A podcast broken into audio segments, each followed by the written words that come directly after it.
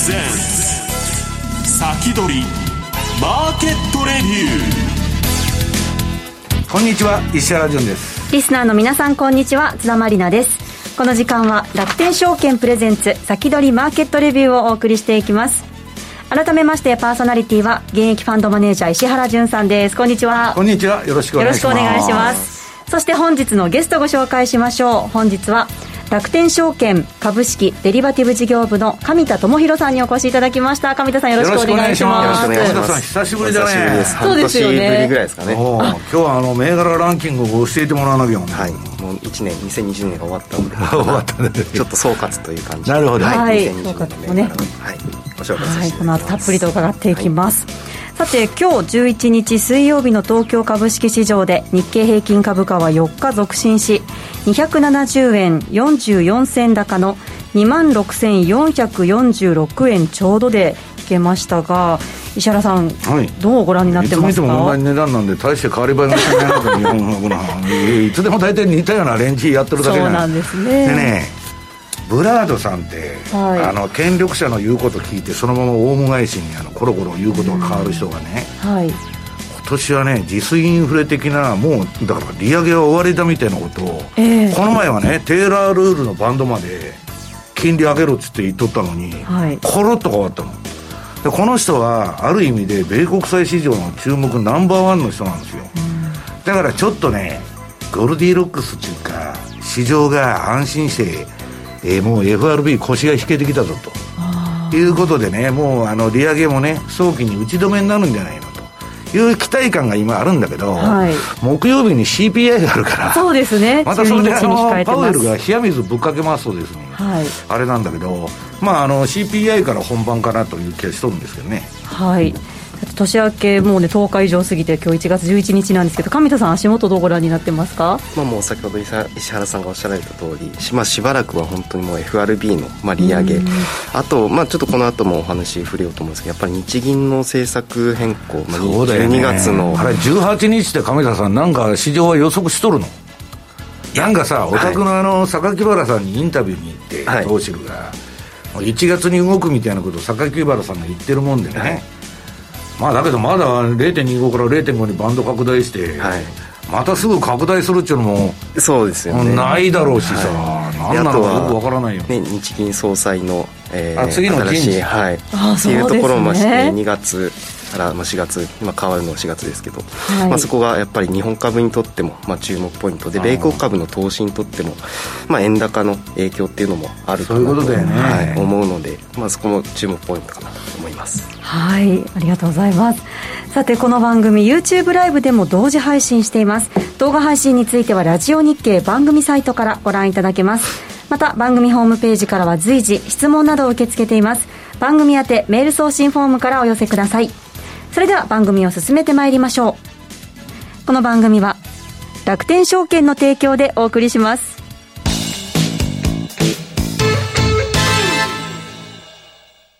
豊富な情報量と多彩な機能で多くのトレーダーから支持を集めるマーケットスピード2。いよいよ待望の米国株取引に対応いたしました。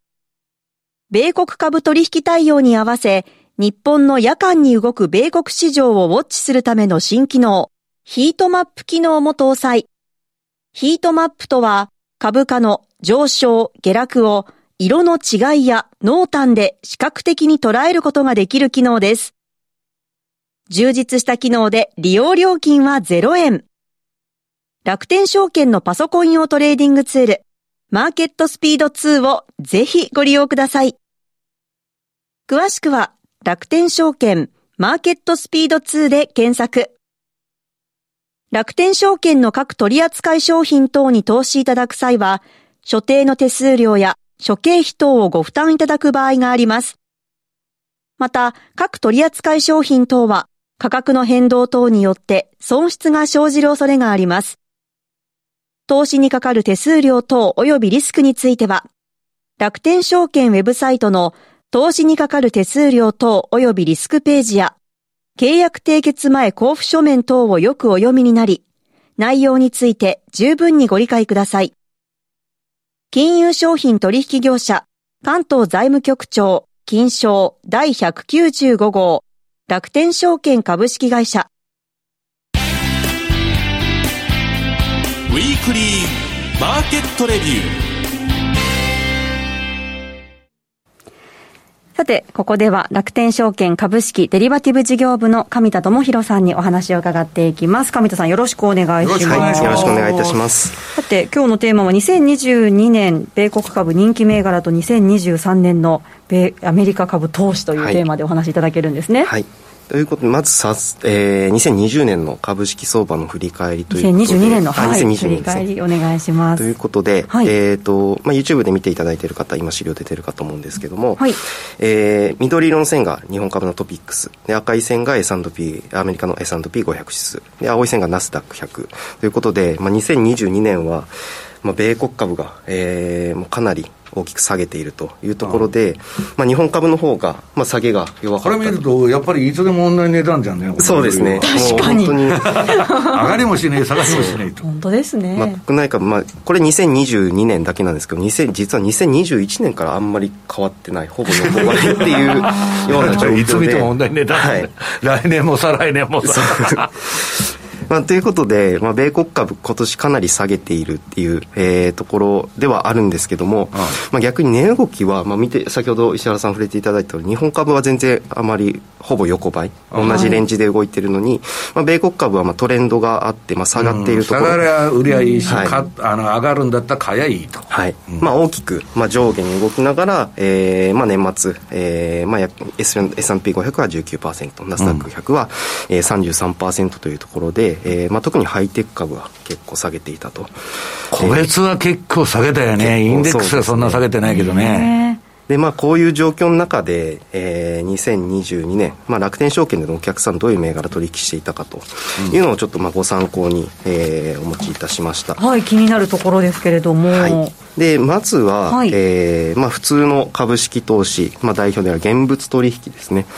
では、えーまあ、売買代金と、えーまあ、買い付け者数はい、えー、の2つのランキング持ってきてこれ、亀田さん、1年間通しての？これは年間ですね。年間のあれね。はい、年間通しなんで、まあ、月ごとによってはまた変動はあるんですけど、まあ、こちらぜ年間で全体で、えー、取ってきてます。で、まあ、特に売買代金では結構大口のお客さんの取引とか、はい、あの影響結構出るんですけども、えー、1位が、えー、ディレクションの半導体ブルー。えー、3倍の ETF、SOXL。2位が、えー、ディレクションデイリー半導体ベア3倍。これ年間通じてそうなの？はい。すごいよね。これ半導体が1位に生きとるのか。そう、そうですね。まあ昨年、まあ NVIDIA が個別銘柄で10位に、えー、売買代金の方でも10位に入ってきてますテスラが3位に入ってるそうですね、個別株で。まあ、半導体関連も結構昨年動いてい私もやってる銘柄ばっかだけどさ、はい、この半導体のブルベアっていうのは僕はちょっと意外感を持ってるのあ、まあ、やっぱり日本株のあの取引でもあの日経レバー ETF とか、まあ、そういうレバレッジの ETF は、まあ、あの短期売買するお客さんにとっても非常に人気な銘柄で。値幅がすごいもんねね。半導体はね。で、まあ、これだと3倍あるので、まあ、普通に投資するよりもちょっと積極的にあの投資したい大口のお客さんとかはよく売買していると。一発狙うぞみたいなそうですねで、まあ、これだとあのブルとベア組み合わせて、まあ、上がってる時もあの利益取れますし下がってる時も利益取れるっていうので、えーまあ、よく取引されていたと。でも結局ベアの方が圧倒的にああそんなことないか。ああ両方を使い分けてるってことか。そうですね。まあ上がってる日もあれば。だからまあ21年はベアの方が多かったのえー、っと、20、あ、これランキングなので。ああ、じゃあ、ベアの方が多かったで、25位でさ、さほどなかったんだけど、それが2位まで。ブルの方が2位で圧倒的に半導体買いが多かったのが、はい。まあ、今年は1、2位で、ワンツーフィニフィニッシュ、ああ、去年か、ワンツーフィニッシュしてると。そうです、ね、ベアの人気も上がったんですね。はい、で、9位の、えー、ディレクションテクノロジー株、ベア3倍。これも、2021年は122位だったのが、まあ、9位まで上がってきてるので、やっぱりこういうお客さんっていうのは機動的に動いてるってことだな、機敏にな。見てらっしゃるんですね。まあ、相場がやっぱりよく動いているので。あの、買い一辺倒でやってますけど。ほっといてくださいよ。まあ、昨年は本当にこれまでねあの米国株ずっと一本調子上がってきたのが、はい、あのかなり、まあ、難しい相場だったので、まあ、こういう値動きを取る、まあ、銘柄が売買代金の方では人気だったと一方で買い付け、えー、人数の方まあ、こちらはまあ純粋にあの誰があの取引したかだけなので、うん、あの大金、ね、大口の人とかも関係なく、うん、本当に純粋な人気銘柄かな、うん、で変わるかなと思ったんですけどあんまりトップ10の顔ぶれが変わっていなかったというところで、ね、やっぱり下がったところでは落ち目買いみたいな感じになるわけで、はいまあえー、これから米国株を始めようという方とか、まあ、そういう方はあの、まあ、長期投資する方とか、まあ、やっぱり VTI とか、まあ、あの IT 株の、まあ、代表であるアップルとか、まあ、そういった銘柄がまあ引き続きあの人気だったのかあれだから NISA もさ、枠がすごい広がったけど、結局さ、はい、米株投資から入ってくるみたいな若い人は、みんなそういう流れになっちゃうんだよね。そうですねやっぱり米国株のまあ成長力とか、まあ、経済の大きさっていうところで、まあ、2023年もやっぱり米国株っていうのはあの資産運用のあの中心になるのかなと。コカ・コーラ9位に入っとるの？はい。私は昔ね、セールしに行って、コカ・コーラ買ってくださいって言うとね、はい、こんな退屈な銘柄買えるかっつってよく怒られとったの。へまあ、ウォーレン・バフェット銘柄だけどね、はい、唯一これずっと持ってる。いや、すごいな。今の、だからあの、人たちは結構ちゃんと合理的に考えてやってるってことだよね、ね。これね。堅実に、まあ、将来に向けた資産形成っていうような変なミーム株とか全然入ってないアップルだとかコカ・コーラマイクロソフト。どっしりとした銘柄が入ってますね。王道中の王道じゃん、はいまあ、そういう、まあ、先ほど言ってたようなミーム銘柄とかっていうのが、まあ、ちょっと2022年はやっぱりあのランキング入ってこなかったなっていうのはちょっと印象としてはあります、あらみんな消えていったはい。ああなるほど、まあ、IPO 銘柄とか2020年21年とかすごい人気だったんですけど、はい、まあ、ちょっとそういう銘柄がなくなってきたかなっていうのが金利上がったら終わっちゃったんですねそうですね、というところがまあ2020現物株の取引、はい、でした。では続いて信用の方はどうだったんでしょうか？信用取引,、まあ、信用取引が昨年7月から、えーまあ、制度が解禁されて、はい、まあ、楽天証券が7月から、えー、信用取引始めています。でまあその中でも、まあ、特に、えー、新規建ての、まあ、こちらも代金とえーまあ、新規買い立て、売り立て、それぞれの代金。で、あと新規建ての買い立て、えー、売り立てのそれぞれの人数で持ってきています。まあ、あのー、信用取引では取引できる銘柄が、あの、大型株とか ETF も、あの、指数に連動するものに限られているので、はい、まあ、NVIDIA、テスラ、えー、メタとか、まあ、そういった大型株が、えー、よく取引されまあ、動くものがやっぱり人気高いよね。そうですね。上がっても下がってもね。はい、で、まあ、こういうハイテク株、えー、まあ、大きく動く、まあ、特性があるので。これ亀田さん昔だったらさ割と上位に999とか来てたじゃん。はいそうです、ね、今そんなことないのやっぱり。やっぱりちょっとかなり下げてたんで取引がやっぱり少なかったのかなと、まあ、もちろん現物株とかであの999っていうのはあのランキングとかでも人気にはなっているので。まあ、信用取引ではあのやっぱり個別株の方があの値動きあるので、はいはい、やっぱりそういうところで、まあ、NVIDIA とかテスラとか、まあ、よく動く大型株がまあ、その分出来高もあるので、まあ、取引しやすいっていうのもあるかなと。えーまあ、買い立てだと NVIDIA、テスラ、えー、メタっていうのが123位で売り立てでもテスラ、NVIDIA、メタっていうところで、まああのー、両方買いも売りもできるっていうところで、まあ、その日の状況によって これメタとか買ってたらかなり苦しいよね。そうですね。そうですね。買い立て3位メタですけど、はい、まあ、永久に難品入れるみたいな感じになっちゃうじゃんっていう人もいますし。だから売り立ても3位なんですかね、はい、その日のうちの中でまあ、上がってる時買い立て売り立てとかっていうのを繰り返してるような。方もいるのでなるほどなるほど。まあ別にずっと持ってるわけじゃないってことね、はい、信用取引だから機敏に動いてると、なるほどまあ、信用取引だとその分あのレバレッジもかけれたり、えー、買い立て売り立て両方できるっていうところで、まあ、積極的にあの利益を狙っているという方がこれ面白い。ね面白いですねこのランキング、はい、なんかね僕はねいまいちピンとこないのは、はい、ネットフリックスってこんな人気あったの。信用取引で買い立てで5位売り立てでは6位にランクインしてますね。へえまあ、結構、まあ、値動きあればあのなるほどあと、まあ、信用取引の特性としてあんまりあの、まあ、長期であまり持つ人はいないんで値動きの特徴がつかみやすい銘柄っていうのはやっぱりあのよく取引されているかなと。で、まあ、大体大口であのよく取引していただいている方はもう自分の自分はこの銘柄でやるっていうのを決めて買い立て売り立てを繰り返しているっていうのがあるのでそうですね。動きをずっとチェックされてるんですね。が大体分かってくるからね分かってくるのでやっぱり。信用取引で短期売買するにはそういう銘柄をよく見て動きの癖をつかむっていうのは大事になってくる。一番そうだよね。はい。まあいうふうに思います。まあ、売り立てでもこういった大型株、えー、とかでもあの取引できるので、まあ、現物株の、えー、リスクヘッジとか、まあ、そういったことにもあの活用できるので、まあ、ぜひ信用取引楽天さん他社にさ先駆けてさ信用取引やったけど、はい、順調に拡大してるんですそうですね、まあ、あの多くのお客さんに取引していただいてて、やっぱりあの今年は本当に売り立てで活用されてる方が非常に多かったあとはまあつつなぐこともできるしね、そうですね。やばいと思ったら現物持ってて、はい、2022年は結構そういう動きが多かったんですね。そうですね。まあ、やっぱりずっと下げているような相場だったので、はい。まあ、売り立てがしたいって言ってあの信用取引始められてるなるほど。だからヘッジに使ってる人は結構いるってことだ、はい、とかそうですね。でまああのまあ、レバレッジかけて積極的にやりたいっていうような方とかあとは日本株やってて昼間。夜あの二毛作だ、はい、やってるような人も あんまりいないかなと思ったんですけど、実は結構いたりして、結構多いんですねそういったお客様も。ちょっとそこがあの意外だったのいや僕らトレーダーでもいたよ。だって日本株やっても夜はシカゴだとかニューヨークだとかいう人が。いつ寝るんですか？寝てる暇がないんだよね。はい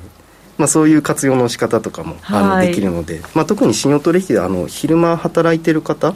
あの日本株で信用取引できない人とかも、まあ、夜米国株あの取引あリアルにできるからね、はい、寝る前に信用取引その代わりあの次の日会社であの寝てると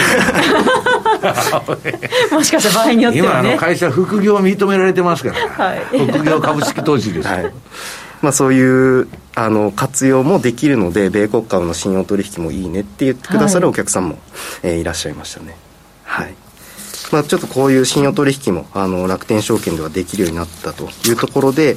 まあ、これまで2020年の話、えー、見てきましたが、えー、来年以降の、えー、話をちょっとさせていただきたいなと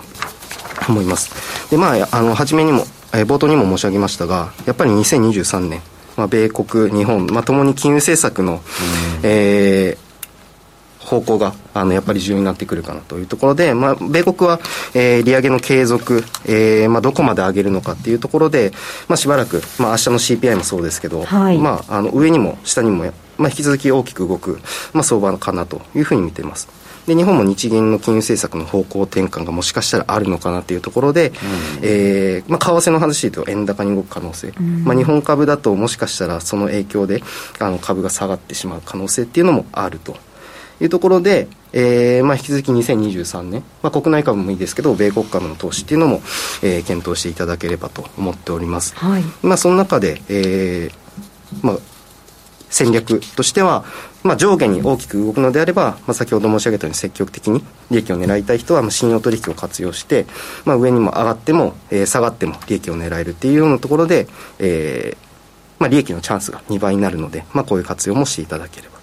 であと円高になる可能性があるというところで、えー、これ今楽天証券でしかあのできないサービスなんですけど円保証金円を米国株の信用取引の、えー、保証金として活用する。円を担保に使えると、はい。うん、いうところで、まあ、円高のリスクを回避とも書かせていただいてますがちょっとここはそれはいいね。為替なんか結構動きそうだからね、はい、ね。まあ、そこの円高になって、えー、資産が目減りするっていうリスクを回避するっていう方法もあります。こちらちょっとまた後ほど話させていただきます。であと一方で、えーまあ、引き続き米国株あ、まあ、米国市場えー、まあ経済も、まあ、将来的には今ちょっと荒れてますけど、まあ、上がっていくだろうというふうには思っているので、まあ、その、まあ、将来のための資産形成、まあ、長期運用にはやっぱり米国あ米株積み立てを、まあ、継続していただくのが一番あのいいかなと思っていますで特にその高配当 ETF えー、といわゆる SPYD とか VYM、えー、HDV、まあ、こういったもので、えー、長期投資をして、えー、インカムゲインをもらいながら資産を増やしていく。あとは配当貴族銘柄、個別銘柄ではコカ・コーラとか P&G とか、はい、えー、ジョンソンジョンソンなど、まあ、こういった銘柄を、えー、継続して、えー、積み立てていくことで、えー、将来の資産形成に役立つかなと思って配当貴族銘柄もあるし、配当大銘柄もあるんだよね。あそうですね。まあだけど、あの、え、高配当とさ、あの、あと、円安の影響がでかくて、去年はね、あの、米株下がってた時に、お客さん結構やられてるかと思ったら、私の周りの人でも米株やってる人って、いや、相場こんな下がってるのに、いや、まだ利益あんのかみたいな感じになってたんですよ。で、そこでリグった人は良かったんだけど、今持ってた人はね、うん、今年の正月聞いたら、まあ誰とは言いませんよ。アップルだけ儲かってたんだけど、はい、アップルも損になっちゃったとか言って、はい、あのいうような現状らしいんだけど、なるほどね。だからこれはまあ、あの、ETF で全部さ、個別やらなくても買えるから、本当便利だよね、これね。はいはい。それでは一旦お知らせを挟みまして、引き続きお話を伺ってまいります。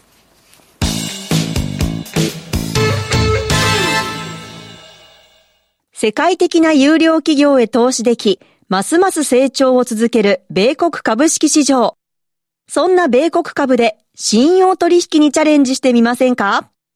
楽天証券では、どこよりも早く、米国株信用取引サービスの提供を開始いたしました。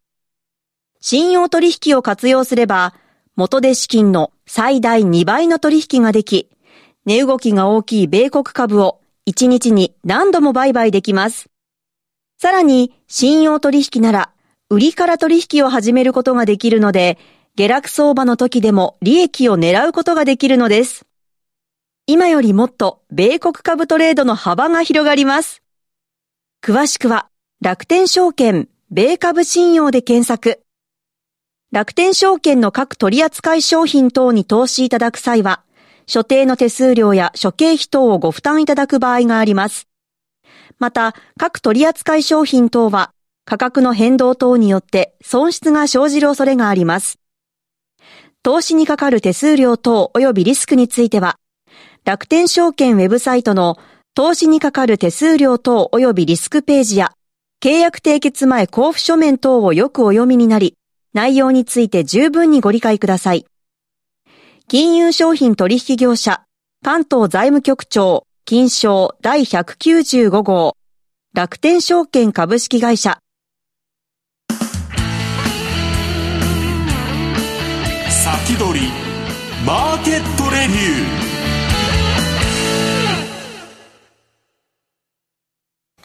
さあ、この時間も引き続き、楽天証券上田智弘さんにお話を伺っていきます。はい。まあ、先ほど信用取引の中で円保証金を活用すれば円高になった時のリスクを回避できるというところを、まあ、少しちょっと具体的にお話しさせていただければと思います。はい、でこの、えー、信用取引をするにはまず信用取引口座に保証金と言われる、えー、お金をま入れていただく必要があります。うんはい、でその保証金で活用できるのが楽天証券の場合、え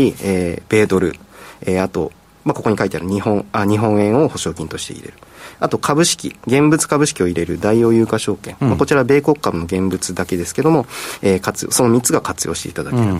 で、まあ、この大王有価証券も活用すれば、より資産、資金効率よくあ、ね、の運用できるんですけど、うん、まあ、この円保証金のあのメリットっていうのを今日お話しさせていただければと思います。で、この、えー、保証金として預け入れる、例えば元の資金100万円あったら、えー、その100万円円のまま楽天証券に預け入れるだけなので、うん、まずここで一つメリットが、えー、現物取引にする、えー、取引にするときに、まず円をドルに変えないといけないんですけど、うん、それを、えー、為替交換せずに、そのまま円を預け入れるだけで、米国株が投資できるっていうところで、えー、為替手数料が発生しないというメリットがまず一つあります、普通はだから米株やる場合はドルに両替してそうですね、えー、やるんだけどこういう選択肢もできると。あります。はいまあ、為替コストを抑えて、えー、投資をする一つメリットが、えー、円保証金の活用になりますで円保証金を活用する場合は、えー、95%の評価になるのでもうちょっと単純計算で1ドル100円で計算して、まあ、元の資金100万円分、えー、預け入れると、まあ、9500ドル分の、えー、保証金の価値として、えー、なります。で、米国株の信用取引ではその最大2倍、えー、取引できるんですけども、例えば、まあちょっと具体的に1万ドル分だけ買って、うん、えー、10%利益出ましたと。そうすると、まあ1000ドル、えー、の利益がドルベースで入ってきます。うん、まあそうすると、例えば仮にここで、えー、円高に触れて、はい、現物で投資をしていると、自分の元の資金も、えー、円高で、えー、目減りしてしまうっていうリスクがあるんですけどもああくまでも円を楽天証券に預け入れてるだけなので、うん、仮に円高に触れても元の資金は100万円のまま、うん、プラスドルで 1000, 1000ドルっていう新しい資金が入ってくるっていうところで、えー、円高を回避しながら、えー、米国株で資産を増やすと、まあ、こういうことも、えー、できるというのが信用取引のメリットで。すなのでレバレッジをかけて、えー、ちょっと危ない取引っていうようなイメージあるかもしれないんですけど必ずしもレレバレッジをかける必要はないので、うん、えー、現物で投資できる分だけ投資をして信用取引のメリットを活用する、まあ、こういった、えー、資産運用も、えー、あるかなというふうに思いますので、まあ、これまで現物しか興味なかったという方も、まあ、信用取引も、まあ、選択肢に入れて2023年運用していただければいいかなとます。あこれ為替のこと考えても石原さん大きいですよね。うん大きいし、まあ、まああんまりでかいこと言えないけど利益の調整にも使えちゃうスキームだなと思って。そうですね。いやだからあのー、投資家の利益っていうのは皆さん税引き後の利益ですから。はい。もちろん。いくら税金がそこで生じるかっていうのはね、このまあ円保証金を利用すると結構面白いことになるかもわからないということですよね、はいまあ、こういう信用取引ぜひ活用していただければと思います。まあ、ちょっと最後にあの信用取引関連のえーまあ、お得なキャンペーンともしているのでちょっとご案内だけさせていただくとはい、えーと、まず今信用取引口座開設で、えー、200ポイントプレゼント、えー、させていただいている、えー、こちらプログラムですね、えー、なので、えーまあ、ずっとやっているものになります。ただ、えー、同じ、えー、月にエントリーと口座開設をと、えー、行っていただく必要があるのでそこだけご注意ください。はい、信用口座開設200ポイントということです。はい。で、えー、また信用取引デビューキャンペーンというところで、えー、取引手数料最大80%、えー、キャッシュバック、えー、しているキャンペーンも実施中です。はい、でこちら、えー、期間中に初めて米国株式の信用取引されたお客様に、えー、取引手数料キャッシュバックするというキャンペーンなんですけども、まあ、通常の、えー、キャッシュバック率20%なんですけども、えー、現物、えー、と信用取引の月間の売買代金と、えー、か、えー、米株現物あるいは信用取引の月末残高にの金額に応じて、まあ、30%、50%、80%とアップするので、まあ、よりあの多く取引していただくと、まあ、キャッシュバック率もアップするというキャンペーンになっています。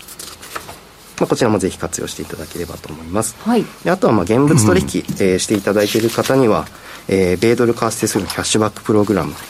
えーまあ、実片道25銭かかるところを22銭キャッシュバックさせていただいて、うん、えー、実質3銭になるというプログラムをずっと続けているので。あこれはエントリーしないといけないよねね。そうなんですよ。こちら3か月ごとに、えーと、エントリー、えー、していただく必要があるので、まあ、それだけしていただくと3か月に1回ロールしなきゃいけない、ね、そうですね、うん、まあ、3か月だったら1回キャッシュバックさせていただくっていうのであのエントリーをお願いしているという形になります、まあ、それだけであの為替手数料うん、えー、抑えることができるので、まあ、こちらぜひ活用していただければなと思います。はい。それぞれのキャンペーンそしてプログラムにはエントリーが必要です。詳しくは楽天証券のホームページからチェックしてください、えー、ここまで上田さんどうもありがとうございました。ありがとうございました。さあもうあっという間にお別れの時間が近づいてまいりました、早いんですよ。延長戦では石原さんのお話もね、はい、たっぷり伺っていきますが今年2023年どんな年になるのか。私は頭が痛い年になりそうだ。そうですか。結構ね荒れると思うあそうですか、うん、一本調子に上げたり下げたりはないと思うんですよ、えー、金融政策もね